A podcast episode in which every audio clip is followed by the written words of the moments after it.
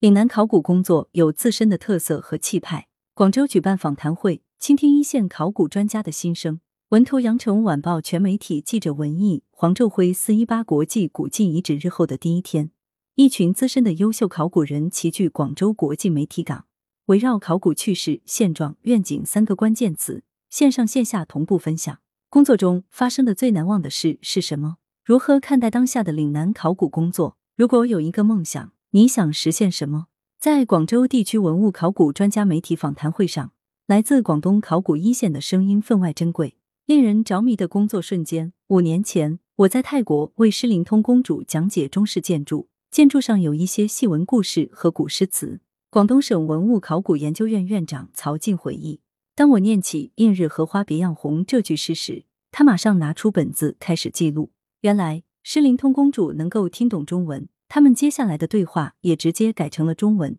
建筑上的每一首诗、每一个故事都被诗灵通公主悉数记录。曹静说：“那一刻，他真正为中国传统文化感到自豪。这也是他从事建筑遗产活化利用工作三十余年里印象颇为深刻的事。”前不久才出现在公众视野中的南石头监狱遗址，其发掘工作让广州市文物考古研究院院长易锡兵印象深刻。中国考古界有句话叫“古不考三代以下”。说的是考古不考夏商周三代之后的历史。虽然南石头监狱遗址年代并不久远，但身处其中就会让我有一种穿越之感。萧楚女、刘尔松、熊熊、李森、邓培等烈士被关押迫害的场景，在我眼前变得鲜活起来。易锡斌认为，一些年代距离现在比较近的重要遗址，同样也需要考古工作的关注。岭南考古工作有自身的特色和气派。中山大学考古学专业的田野实习项目和科研工作在全国都有铺开，这样一来，轻易就能感受出广东当地考古的不同。广东考古有自己的特色，水下考古就是其中非常有代表性的一大亮点。中山大学社会学与人类学学院副院长郑军雷说道：“刚来广东工作的时候，有的同学就问我去广东干什么？文化沙漠有什么好挖的？”广东省文物考古研究院。田野考古研究中心主任刘所强谈起刚来广东工作时，同辈对自己的质疑。自二零零七年从北京大学考古专业毕业后，刘所强一直在广东工作。他主持的豫南磨刀山遗址与英德清塘遗址分别入选二零一四、二零一八年度全国十大考古新发现。其中，豫南磨刀山遗址将岭南有人类活动的历史提前了六十万年。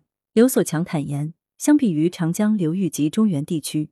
岭南地区的已发掘的文物数量和精彩程度确实稍显逊色，但位于祖国大陆最南端的地理位置和地理环境，就决定了广东历史文化发展的独特路径。在中华文明起源、发展以及统一多民族国家的形成与发展的历史进程中，广东不是置身于外，而是积极参与其中，做出独特贡献的。这也是通过我们的考古发现得出的结论。刘所强说道：“诚然。”广东考古工作还有提升的空间。虽然广东省文物考古研究院刚刚完成了扩编，但队伍建设力度依然不够。其次，人才队伍的激励机制也有待完善。曹进补充道，他认为一个行业要想健康发展，依靠少数人的热爱是远远不够的。我们要让考古文博行业成为一个年轻人都特别想来的行业。别对考古工作抱有太浪漫的想象。希望公众不要戴着有色眼镜打量考古学科和考古人。郑军雷在提及愿景时谈到，日常生活里和很多外行朋友接触的过程中，他发现大家对考古工作往往带有一种浪漫的想象，认为考古就是挖宝，就是探险。另一方面，社会上还存在一种刻板印象，很多人认为考古就是挖坟，这些都不是考古学。考古学应该是一个文理交叉而又欣欣向荣的知识体系。而且是应用学科和基础学科兼具的一个学科体系，希望大家客观的看待我们的学科。他说道：“一些对考古学不了解的高校工作者，甚至也对考古存在误解。”刘所强对刻板印象一说也有相同的感受。很多人对考古工作抱有猎奇心态，包括社会上流行的鉴宝。他呼吁，希望有更多宣传手段，正面宣传考核工作，让社会公众更贴近考古工作。真正理解考古成果背后的意义和历史故事。由于广东特殊的气候环境，遗址保护工作的难度较大。广州市文物博物馆学会会长全红的愿景与此相关。他说：“我们在对遗址制定保护方案时，通常需要北京的专家协助，并且还要进行招标程序。所以我特别期待广东本土可以成立一个专门从事文物保护的研究院或机构，构筑一个有广东气派的文化遗产保护体系。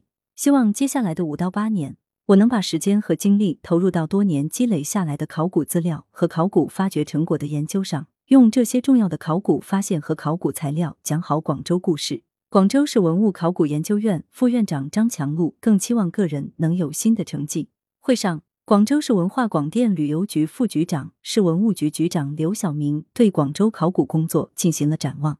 他表示，接下来广州将继续严格落实考古前置制度，加快考古资料整理及加强对考古成果的研究和阐释，加强考古成果的转化，并建设一支老中青结合的高素质考古人才梯队。来源：羊城晚报羊城派，责编：朱少杰。